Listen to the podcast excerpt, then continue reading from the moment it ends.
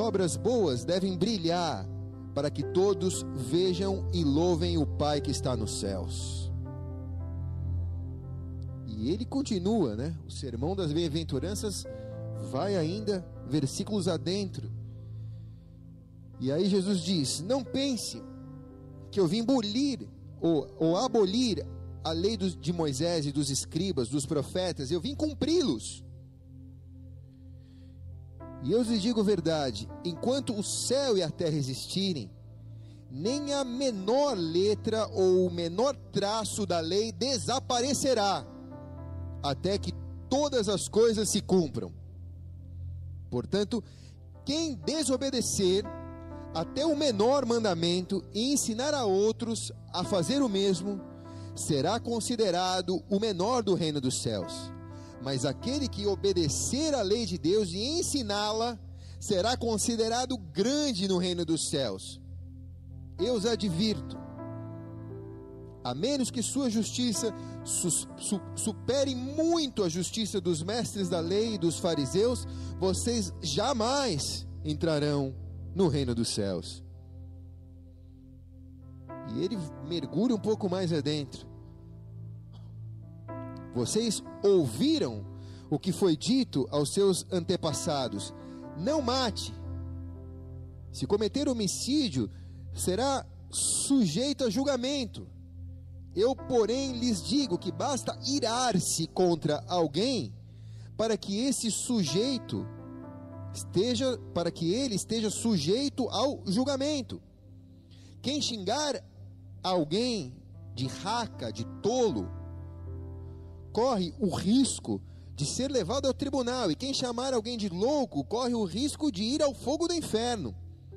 Portanto, se você estiver apresentando uma oferta no templo e se lembrar que tem algo contra alguém, ou que alguém tem algo contra você, deixa ali a sua oferta, vá, se reconcilie com essa pessoa, então volte e apresente a sua oferta.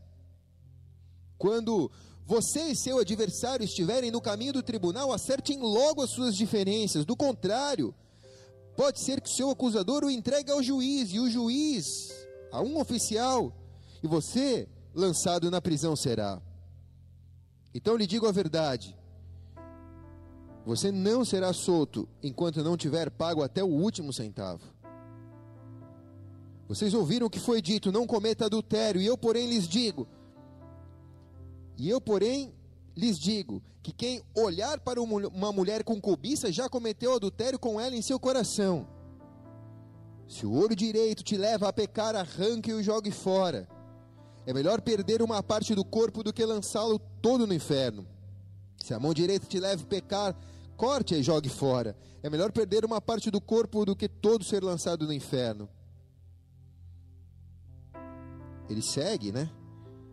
Também foi dito: quem divorciar-se de sua esposa deverá conceder um certificado de divórcio. Eu, porém, lhe digo que quem se divorcia da sua esposa, exceto por imoralidade, faz cometer adultério. E quem se casa com a mulher divorciada também comete adultério.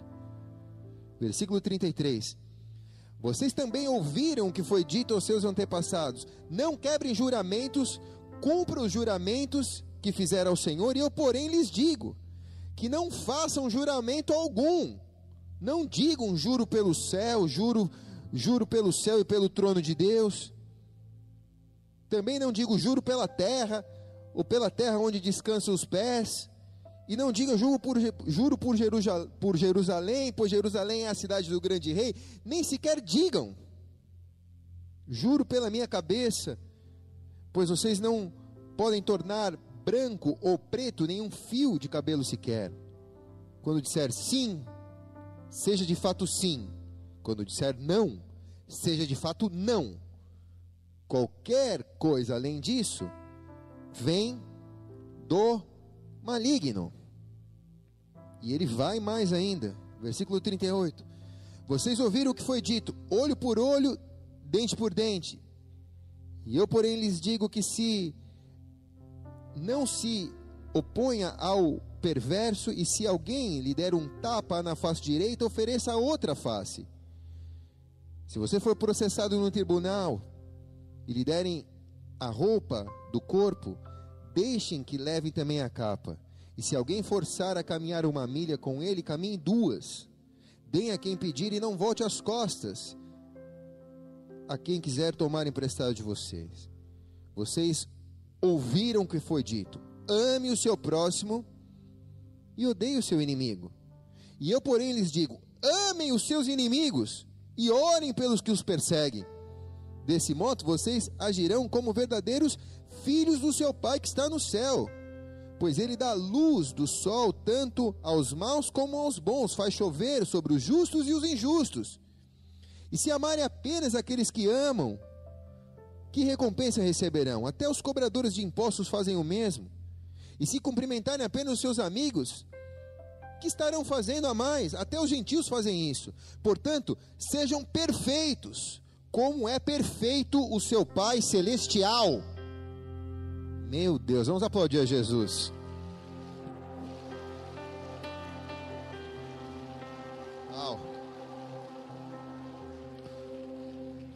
Coloque a mão sobre a palavra, feche os teus olhos. Senhor, nos transporta para dois mil anos atrás, quando no Monte das Bem-aventuranças, o Senhor proferiu esse sermão aos discípulos e a todos que estavam ali sentados. Trouxe a eles os códigos do teu reino nesse sermão.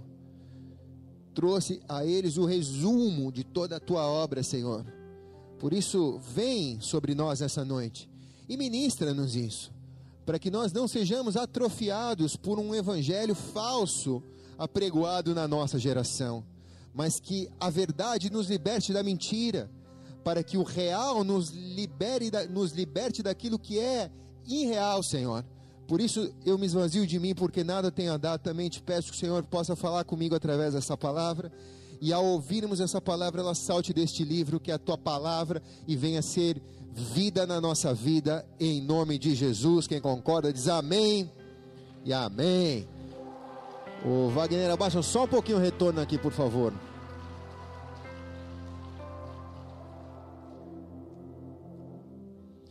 É, eu estava acompanhando o culto da quarta-feira que o presbítero Bruno estava ministrando e algo falou muito forte ao meu coração da importância e da dificuldade que a gente tem de retomar as coisas, né? Foi tão difícil parar, ele usou esse exemplo, e como está sendo muito mais difícil a gente tentar voltar as coisas. Parece que a gente está empurrando o carro na subida, não na descida, né? Então a gente está fazendo toda a força para a gente tentar voltar ao normal. E a gente percebe que no nosso esforço, nós perdemos muita da nossa força de fé, muita da nossa força ativa de fé, para a gente tentar voltar a vida ao velho normal, não, ao, não nos adaptar ao novo normal. Então eu percebo que a igreja hoje, quando eu digo igreja, igreja com I maiúsculo, ela está hiperatrofiada. Ela tem a sua musculatura de fé, ela tem fé, mas essa fé não está ativada, então ela está atrofiada ela tem um potencial tremendo dentro dela, mas está reduzido aos seus 30% de regramento e muitas pessoas estão sofrendo com isso. A pastora me reportou dos, dos, dos atendimentos dela, cada vez mais síndromes do pânico, síndromes do pânico, muita pessoa vivendo em crises é, emocionais por causa dessa pandemia. Tudo isso é uma fé atrofiada nós paramos de congregar por quase 120 dias, nós paramos de conviver um com o outro, de desafiar um ao outro, nós paramos de frequentar células, nós estamos indo nas células virtuais, e tudo isso traz uma hipertrofia da nossa fé. É como se eu parasse de me exercitar, aqueles que fazem academia, é como se você parasse de se exercitar por 120 dias e depois voltasse e tentasse voltar para a mesma carga de peso que você levantava antes. Você pode até conseguir, mas você vai ficar dolorido uma semana inteira. Quem está aqui?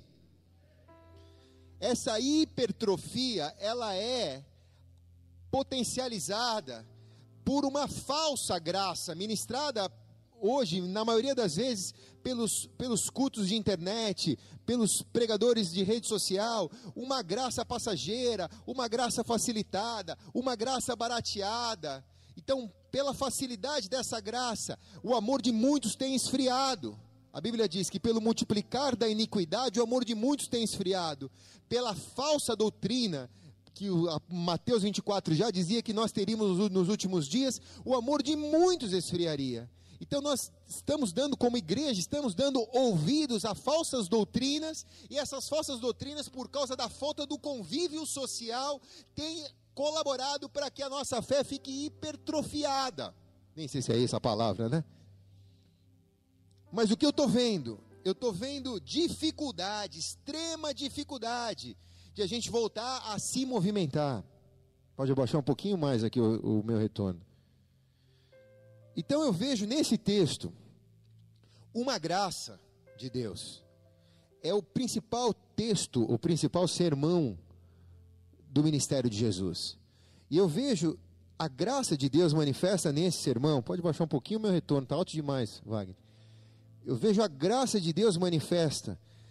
E essa graça me mostra o padrão da graça. Mas abaixou muito. E essa graça me mostra o padrão da graça. E o padrão da graça de Jesus está acima da lei.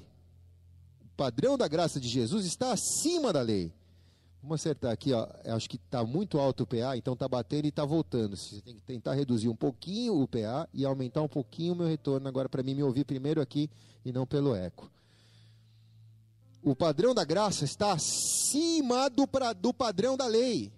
Então não é porque nós estamos na época da graça e realmente estamos, que nós anulamos o padrão da lei. Então nós vemos nesse texto Jesus enfatizando isso, que nós temos que cumprir a lei. Ele veio cumprir e nós temos que cumprir. E o padrão da graça que nos leva a cumprir a lei está acima do padrão da lei.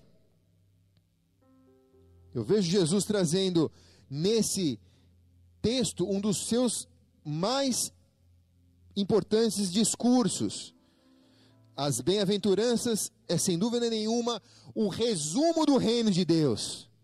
Quando digo isso, digo isso porque Jesus não veio trazer nenhuma religião, senão seria dogmas de uma religião de Jesus. Mas ele não veio trazer ou fundar nenhuma religião. Ele não veio trazer um governo físico, ele veio trazer um reino.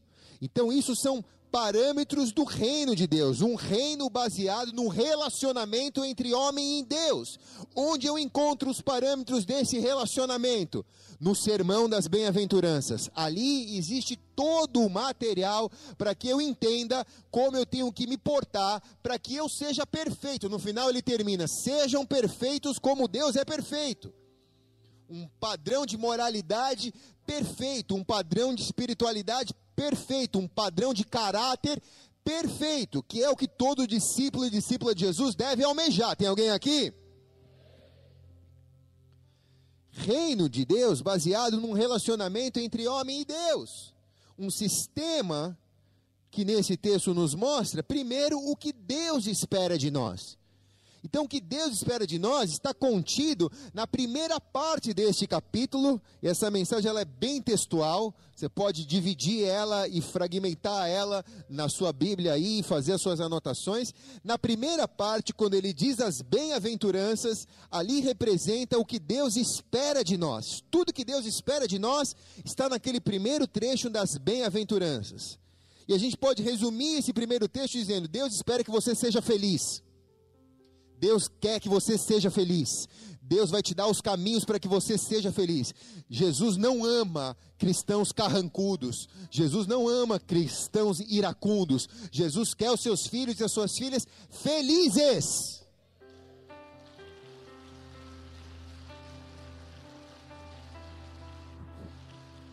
Na parte 2 do versículo, o relacionamento é o que nós somos para Deus. Então, se na primeira parte é o que ele espera de nós, na segunda parte ele define quem somos para ele. Então é quando ele diz: vocês são a luz do mundo, vocês são o sal da terra. É quando ele explica quem somos para ele.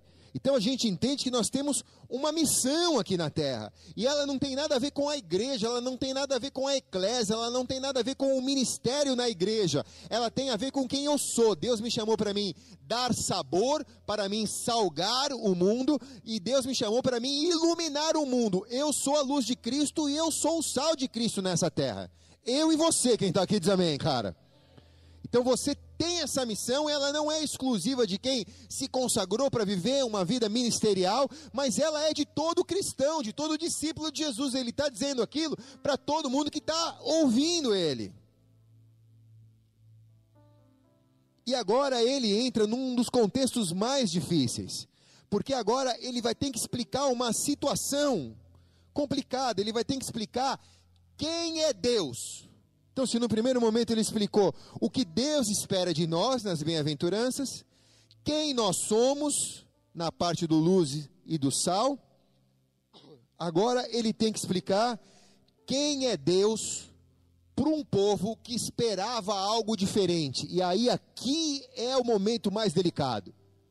Porque o povo havia uma expectativa. E ele tem que explicar que Deus vai frustrar aquela expectativa que as pessoas tinham dele ele tem que explicar que Deus é diferente do que aquilo que eles esperavam. Então pensa assim comigo: o povo de Israel está namorando pela internet, está namorando pelo chat da internet. E agora Jesus vai ter que apresentar, Deus vai apresentar o noivo. E o noivo é totalmente diferente da imagem que eles criaram, da imagem que venderam para eles, daquilo que a religião contou para eles que eles seriam. Eles tinham uma expectativa de Jesus, o Messias, que não tinha nada a ver com Jesus, o verdadeiro Messias. Eles haviam pintado um quadro e Jesus era diferente da falsa realidade deles. Quem está aqui diz amém. Até os dias de hoje, o povo de Israel ainda espera o Messias. Há muitos judeus messiânicos que creem que Jesus é o Messias, mas até os dias de hoje eles esperam o Messias, porque eles esperam o Messias dentro do quadro que eles pintaram a expectativa que eles alimentaram por anos. Um homem que trouxesse um novo sistema de governo, novas leis que libertassem eles de Roma. Então eles esperavam que esse homem fosse um homem de governo. Eles esperavam que fosse um grande líder político, um grande rei, que um grande revolucionário, um Che Guevara espiritual que libertasse eles do Império Romano que os escravizava. E Jesus veio para não falar de governos, Jesus veio para falar de indivíduos. Então frustrou expectativas deles, porque ele fala de um reino, sim, mas ele, ele diz que o reino dele não é dessa terra. E todos esperavam que o reino fosse dessa terra ele não é um soldado, como todos esperavam, um homem de guerra. Ele é um homem de paz. Ele é o príncipe da paz. Ele não traz novas leis para substituir as leis mosaicas. Não, ele diz que ele veio para cumprir a lei dos profetas, para cumprir a lei de Moisés. Ele não veio para revolucionar a lei, ele veio para cumprir a lei. E ele traz uma nova regra geral. A regra geral é: faça para o seu próximo o que você deseja para você. Essa é a regra do reinado de Jesus. Faça para o seu próximo o que você deseja para você. E isso, essa regra áurea, se enquadra em qualquer governo, qualquer profissão, qualquer posição, qualquer função. Ninguém está isenta dessa regra. Mateus capítulo 5, versículo 17 diz: Pode tocar, Fábio Júnior. Você está tocando baixinho por quê? Está tímido? Tá, não estou ouvindo nada. Não está que está baixo. Você está tá em pecado ou está tocando errado? Tá, entendi. Não pense que eu vim destruir a lei. Mateus 5,17.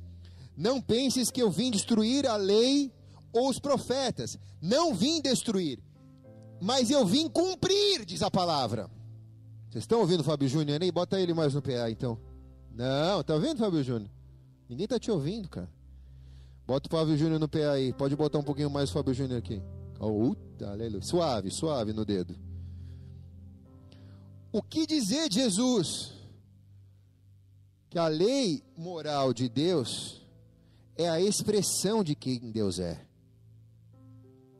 E é como é o seu reino. Então, o que Jesus quer dizer Ele quer dizer o quê? Que a lei moral de Deus é a expressão de quem Deus é. E através da lei moral de Deus, ele quer explicar como é o reino dele. Então, para explicar isso, ele vai falar de lei. Então, isso é o sermão das bem-aventuranças.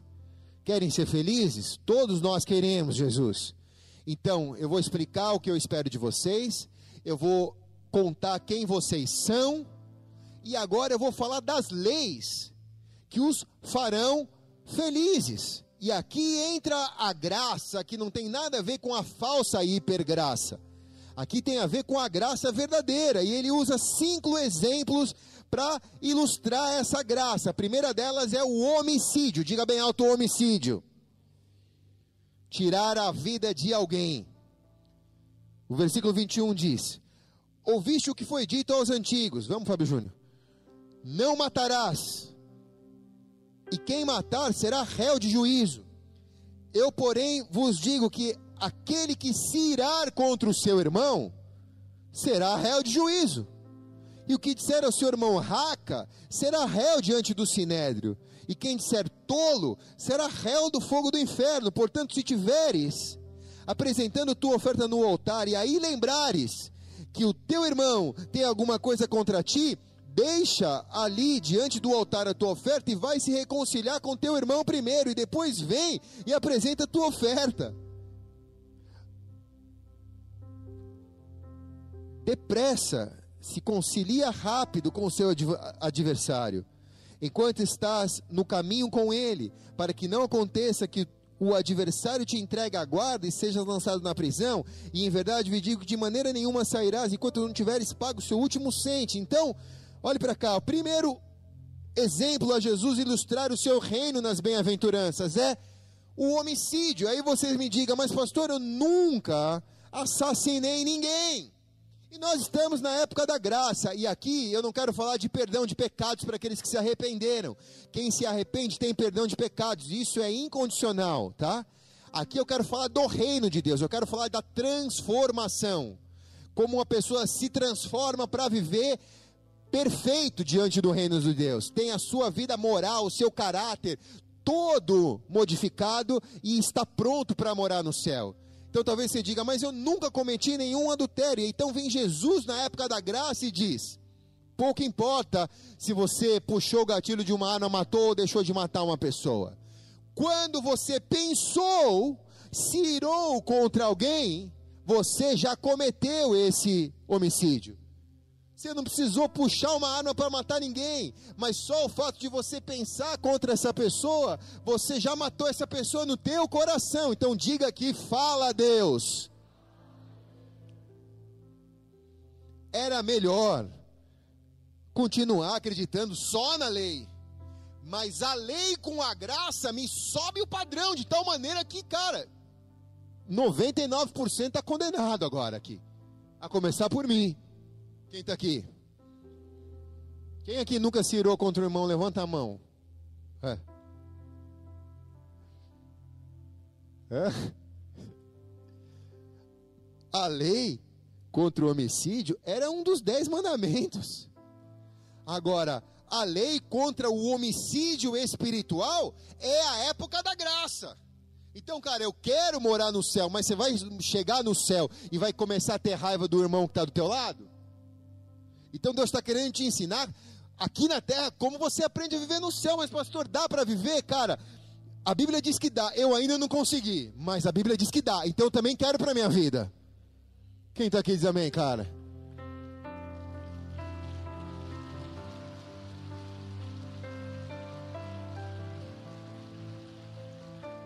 Então, cuidado com o que você pensa do seu irmão.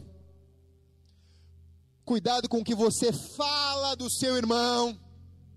Ah, ah, ah, mas pastor, era um grupo de oração das irmãs da igreja. E eu fui ali no grupo de oração e você fez uma fofoca no grupo de oração, né? Irmãs, estou dizendo aqui, mas por favor, não diga para ninguém, mas é para vocês orarem, sabe? O irmão tal adulterou. Aí chega aqui na igreja, o irmão senta, todo mundo tá, irmão, tô orando por você. Irmão, tô orando por você. Irmão, eu vi isso esses dias na internet. Irmão, tô orando por você. Irmão, tô orando. Cara, todo mundo tá orando por mim. Que que é? Abrir, abriram a boca lá? A esposa do, diz que era a esposa do pastor que falou no grupo de oração. Quem tá aqui? Ainda bem que não é ela. Quem tá aqui? Foi, como que é o nome do cara lá, amor, que é engraçadão? Jonathan Nemer. Assiste na tua casa, vale muito a pena. O cara é nota mil, cara. Cuidado com o que você sente do seu irmão.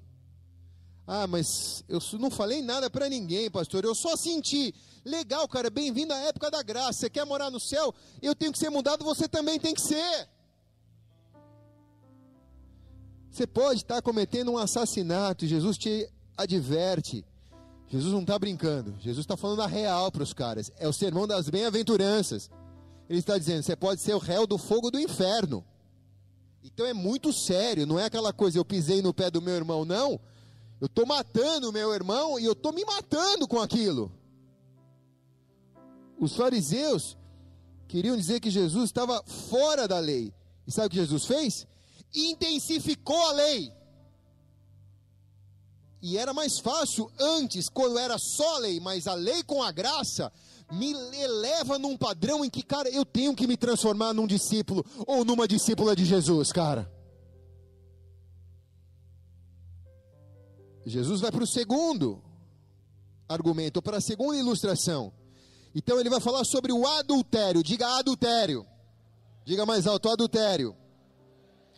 Versículo 27. Ouviste o que foi dito: Não adulterarás. Eu, porém, vos digo que aquele que olhar para uma mulher para cobiçar, já em seu coração cometeu adultério com ela. Se o teu olho direito te faz tropeçar, arranque-o e lança fora, pois é melhor que o perca um dos seus membros, do que com todo o seu corpo seja lançado no inferno. E a sua mão também, se ela te faz tropeçar, corte e lança fora, porque é melhor você perder um dos seus membros do que com todo o seu corpo ir para o inferno.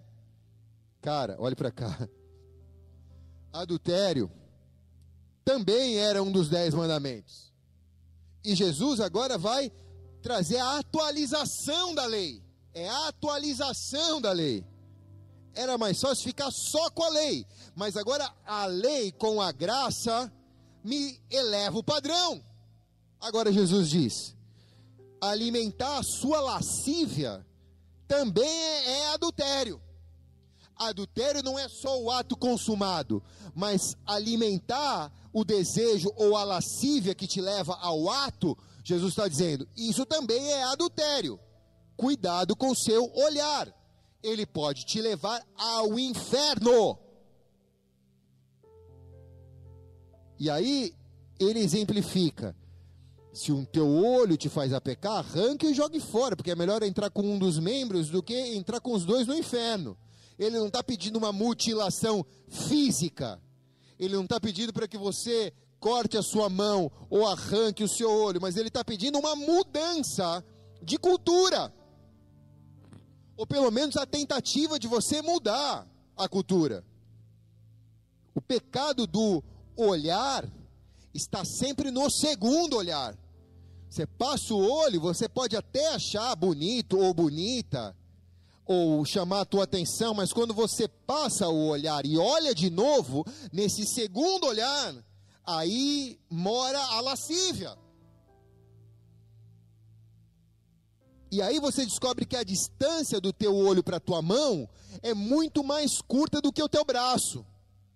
Porque tudo aquilo que você era, que você não quer, que você passa a querer com a tua lascívia, a sua mão parece que te leva a alcançar, te leva a fazer. Por isso ele diz: se uma de tuas mãos te leva a pecar, corte-o, isso significa o teu proceder. Então ele está dizendo: mude a sua maneira de olhar, porque os seus olhos são a janela da sua alma, e mude a sua maneira de proceder. O que ele está querendo dizer com essa atitude é que aqueles que querem ser discípulos verdadeiros, eles têm que parar com as atitudes carnais, com as atitudes mundanas que não existe uma hipergraça que passa por cima das minhas atitudes porque entende que é um desejo meu. Não, existe uma graça verdadeira que eleva a minha responsabilidade de entender que com tudo que eu estou vivendo, com tudo que eu estou vendo, com tudo que eu estou sentindo, eu posso estar me condenando. Quem está comigo aqui, diga amém. Mais uma vez, seria tão fácil cumprir o discurso, de, o discurso sem a lei, sem cumprir com o discurso de Jesus. Agora, passa a ser adultério também o desejo de adulterar. E olhe bem para cá. E você não precisa ser casado para cometer adultério. Você pode ser solteiro e adulterar contra Cristo. Você pode olhar para o mundo e também querer o mundo. Quem aqui é solteiro, levante a mão. As duas. Dê um glória a Deus bem alto que você vai desencalhar no meio da quarentena. Amém. Bom, eu vou dizer assim: quem, levanta a mão de novo quem é solteiro. Bem, maravilha, top. Vou dar um jeito aqui, aleluia. Bailinho de casal, bailinho, bailinho, bailinho. Amado, deixa eu dizer um negócio para você. Você toparia? Vou te fazer uma proposta aqui. Você toparia casar com uma varoa ou com um varão na seguinte condição? Por exemplo, Pa Paulinho, né? Você? Paulinho. Não vejo com a máscara. Pablo. Você toparia casar com uma pessoa? E eu vou te dizer assim, ó. Você vai casar com essa pessoa, essa pessoa vai ser sua esposa. Só que eu preciso te falar o seguinte, cara. Ela tem dois amantes.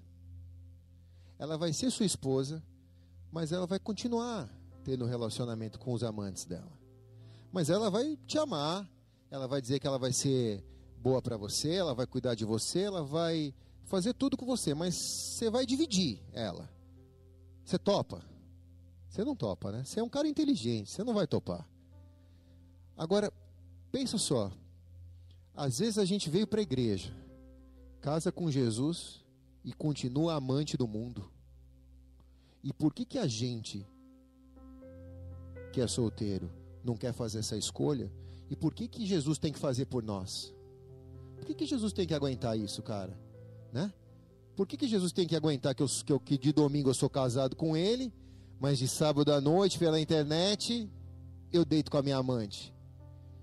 Por que, que eu venho aqui, a graça de Deus, a hipergraça de Deus, eu sou casado com Deus, eu sinto a presença de Deus, eu choro, mas toda semana os meus olhos me levam a adulterar. E por que, que Jesus tem que aguentar isso?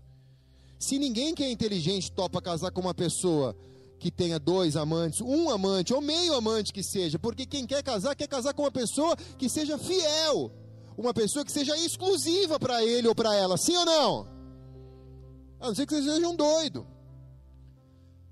Mas se você é uma pessoa na sua sã consciência e razão, você não quer dividir o teu amor. E por que, que Jesus dividiria você com o mundo? O que Jesus está dizendo aqui é: é adultério sim, porque eu te amo, morri por você, quero salvar a tua vida, quero te levar para o céu, mas mesmo assim os teus olhos me adulteram. A gente transfere isso só para uma vida de casal, que também serve, mas serve para a tua vida individual com Deus também, porque há tantas outras coisas que nos levam a adulterar contra Jesus, que é o noivo da igreja. Quem está aqui? E Jesus ilustra a terceira situação. Ele coloca juramentos, diga juramentos. Ouviste, versículo 33. Ouviste o que foi dito aos antigos: Não jurarás falso, mas cumprirás com que o Senhor e os teus juramentos. E eu, porém, vos, vos, vos digo que de maneira nenhuma jurareis nem pelo céu, nem pelo trono de Deus, nem pela terra, nem pelos cabelos de seus pés, uma tradução diferente, nem por Jerusalém, porque é a cidade do grande rei, nem jureis pela tua cabeça, porque não podes tornar um cabelo branco ou preto, seja porém o vosso falar sim, sim, não, não, e o que passar disso vem do maligno. A lei de Moisés deixava claro que um voto não podia ser violado. E agora Jesus atualiza a lei. E Jesus na graça dele, ele atualiza a lei. Vamos, Fábio Júnior? Dizendo: agora não jures por nada mais, não faça voto nenhum. Se na lei de Moisés era um voto não pode ser violado, na lei de Jesus é não faça voto. Não jureis por nada.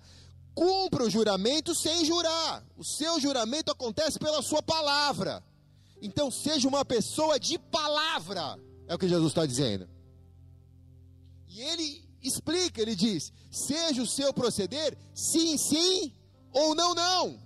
E o que passar disso vai vir do maligno. Seja uma pessoa de palavra. Quem está aqui diz amém, cara.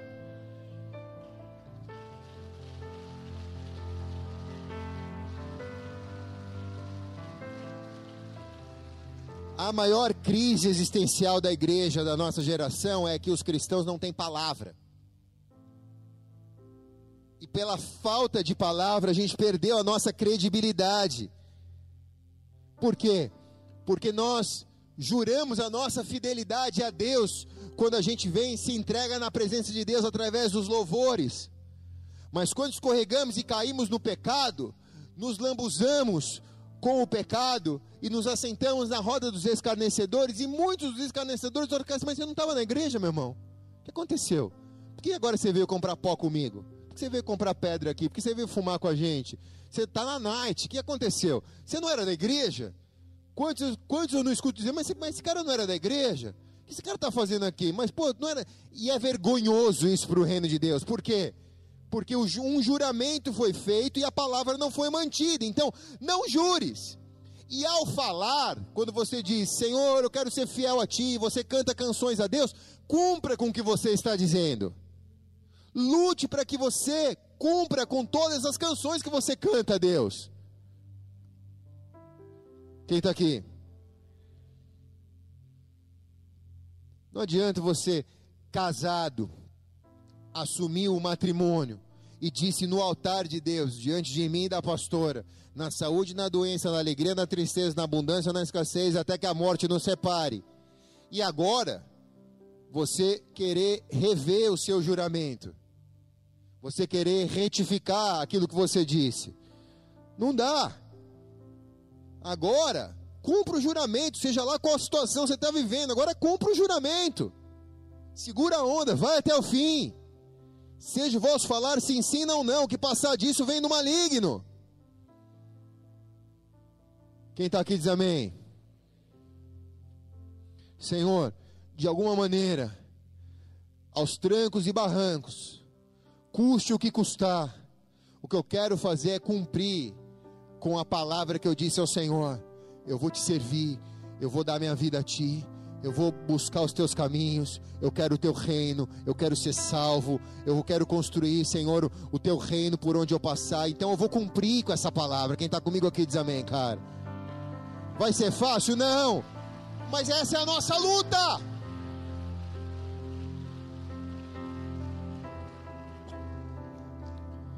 Ele ilustra com um quarto exemplo. Ele diz: vingança. Diga com raiva: vingança. A irmã ora e diz: Senhor, abençoa aquela irmã olho por olho e dente por dente. Dá a ela o que ela merece. E o texto diz: olho por olho, dente por dente, eu, porém, vos digo: não resistais ao homem mau, mas o que bater na tua face direita, oferece a outra. E ao que quiser guerrear contigo e tirar a tua túnica, larga a capa também. E se alguém quiser te obrigar a andar mil passos, anda dois mil.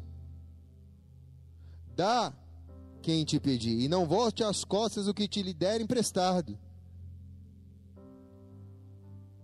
Dá, eu gosto desse último versículo: dá a quem te pedir, e não volte às costas ao que quiser que lhe emprestes. Quer dizer, você pode pedir o que você quiser para a pessoa que está do teu lado. Porque a Bíblia está dizendo: pede emprestado e o que está ouvindo não dá, não dá as costas para aquele que quer emprestado. Só que assim, não tem ninguém do teu lado, distanciamento social. Então, assim, não dá para pedir emprestado. Mas Jesus atualizando essa lei, ele diz: a legislação diz olho por olho e dente por dente. E era o que realmente estava acontecendo. Que constituía no seguinte: se fizerem algo para você, você tem o direito de fazer o mesmo. Aqui entre nós, só entre nós, era bem melhor. Era mais fácil. Se te fizeram algo ruim, você tem o direito por Deus de fazer o mesmo para aquela pessoa. Se te fizerem algo ruim, você tem a obrigação agora com Jesus. Se te fizerem algo ruim, você tem a obrigação de fazer o contrário. Cara, o padrão da graça é muito mais alto do que o padrão da lei. Seria tão mais fácil cumprir o primeiro discurso, bateu na minha cara eu viro o tabete na outra. Pau! Agora Jesus está dizendo: se te bateu numa cara, dá a outra. Quem está aqui? Ninguém gosta de perder. Ninguém gosta de apanhar.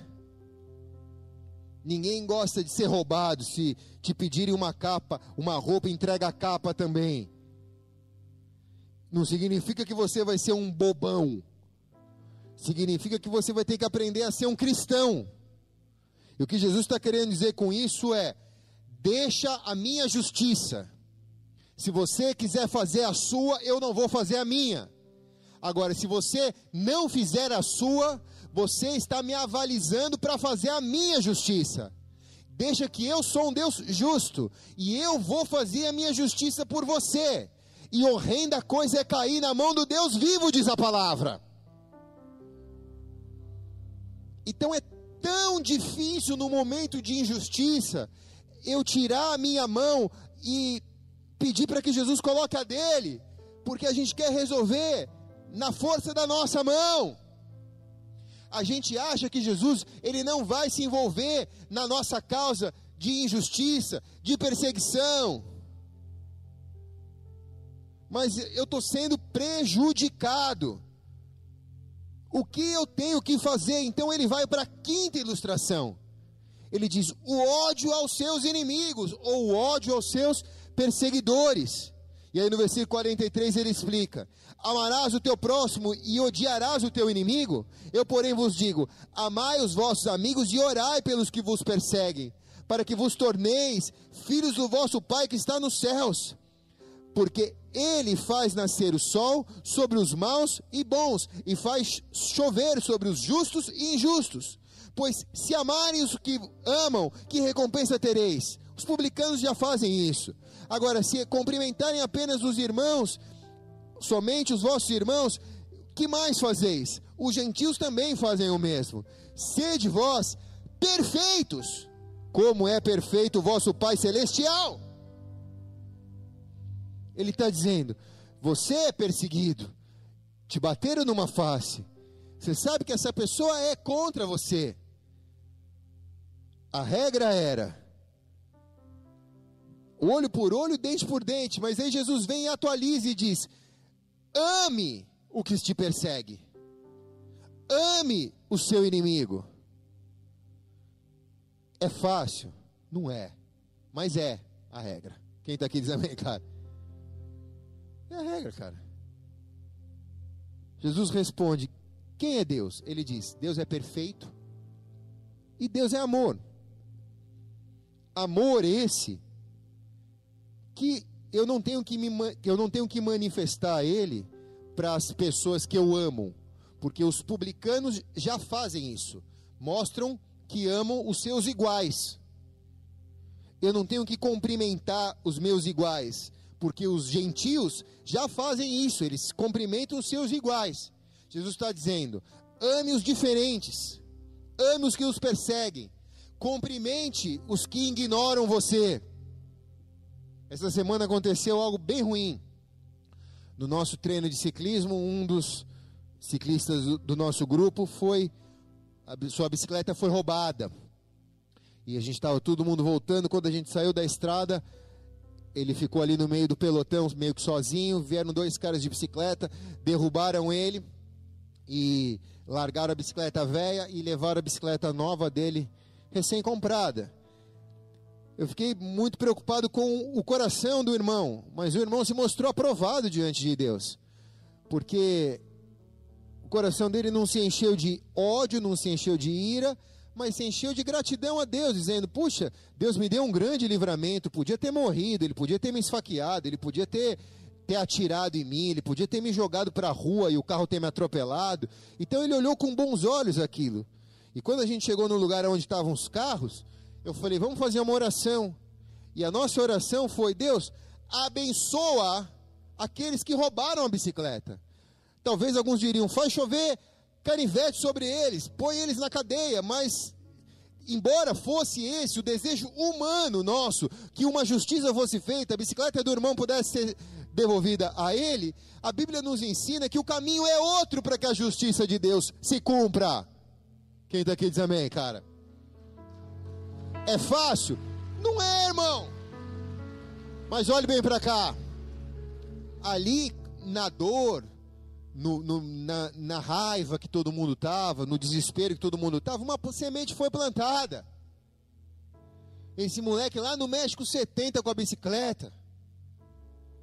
Talvez um dia esse moleque se converta. Entrega a vida dele para Jesus. E aí vem aqui dentro da igreja, talvez. E encontra o irmão e lembre que foi o irmão que ele roubou a bicicleta. Isso já aconteceu aqui, cara. De cara querer devolver o dinheiro do cara que roubou há anos atrás, porque o cara quer remir a situação. Quem está aqui diz amém, cara. Quem é avivado, acontece isso. Agora, seria muito mais fácil se pudesse haver uma justiça imediata, humana. A gente é, eu particularmente, sou extremamente sanguíneo. E às vezes a minha condição de sanguíneo passa até para carnal. Eu peguei a bicicleta e fui atrás, virei a bicicleta e fui atrás do cara. Quando eu estava indo atrás do cara, o cara fugindo com a bicicleta, eu falei: O que, que eu estou fazendo aqui? Falei: Eu vou falar para ele o quê? Em nome de Jesus, sai da bicicleta. Aí eu vi que o moleque entrou para dentro da favela, aí não deu. Aí eu voltei com a bicicleta e falei, mas que, cara, o que, que eu estava fazendo indo atrás do cara? Eu podia fazer alguma coisa, né? Porque um, aí um, passou um cara endemoniado, abriu o vidro e gritou: Pega ladrão, corre atrás deles. Vocês estão com medo? Os caras não estão armados, não. Aí falou: Tá com medo? Eu com medo? Que nada, eu virei a bicicleta. Mas depois você cai na real, né? Que aí o sangue vai baixando. Você fala: Cara, que besteira, né? Corria o risco de eu tomar um tiro, corria o risco da minha bike ser roubada também mas você tem uma sensação de que você está sendo injustiçado. Só que Deus é Deus. Então, não importa quem esteja te perseguindo, se isso aconteceu, é para sua promoção. Isso é para sua promoção. É para que Deus veja o teu coração como viu do irmão naquela manhã e, e ele foi aprovado e você seja aprovado também em nome de Jesus para que você ganhe uma patente de autoridade.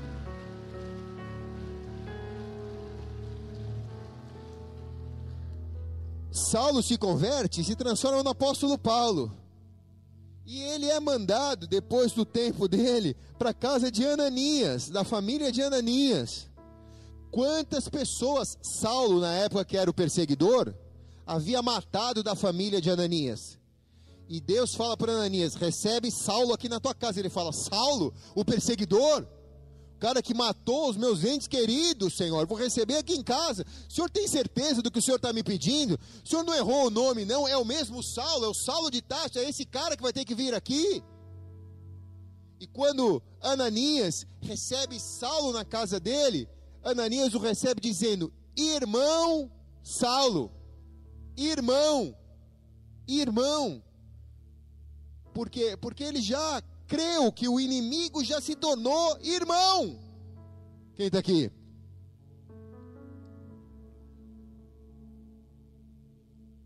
Deus, Ele é maravilhoso. E para que eu entenda a graça dele, o problema não é ele e nem a graça dele. O problema sou eu. Eu sou o problema. porque eu quero uma graça adaptada aos meus pecados, aos meus erros, aos meus defeitos. E Deus não vai se adaptar a mim. Eu tenho que me transformar para me adaptar a Ele. Quem está comigo aqui diz amém. Eu tenho que sofrer uma mutação genética. Eu tenho que sofrer essa mutação. Eu não posso me esconder atrás de um véu barato da graça. Mas eu tenho que arrancar o véu. E eu tenho que me expor a esse centro de treinamento das bem-aventuranças. Isso é um centro de treinamento. Eu tenho que me expor a isso. Todos os dias, todas as semanas. Só assim eu me transformo numa pessoa melhor. Não farei isso para que os outros reconheçam. Farei isso para que eu seja perfeito como Deus é perfeito.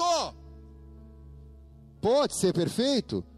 Se Deus está dizendo que pode, por que, que não poderia? É difícil? É. Eu conheço alguém que é? Não.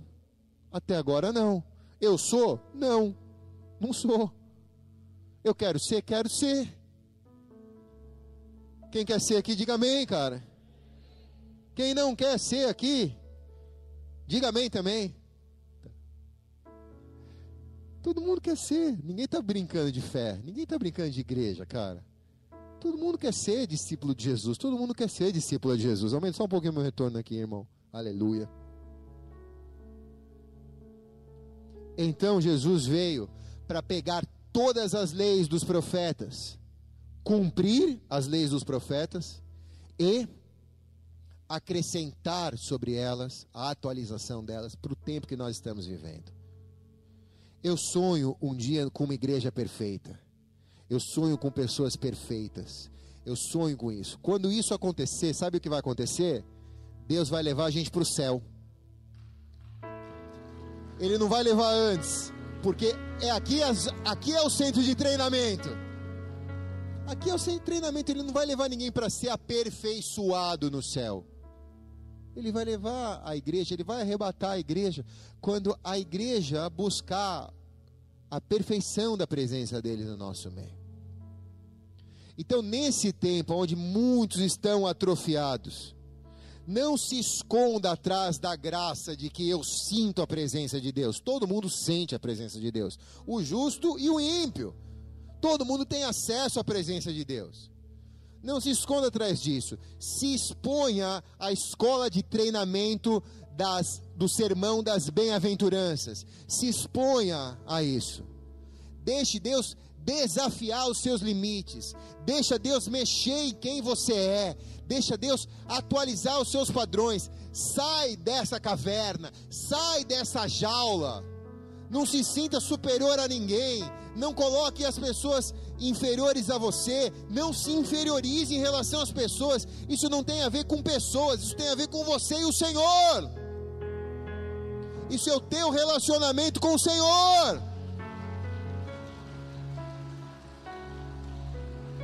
Então, quem realmente quer ser transformado, feche seus olhos por um instante, abaixe sua cabeça.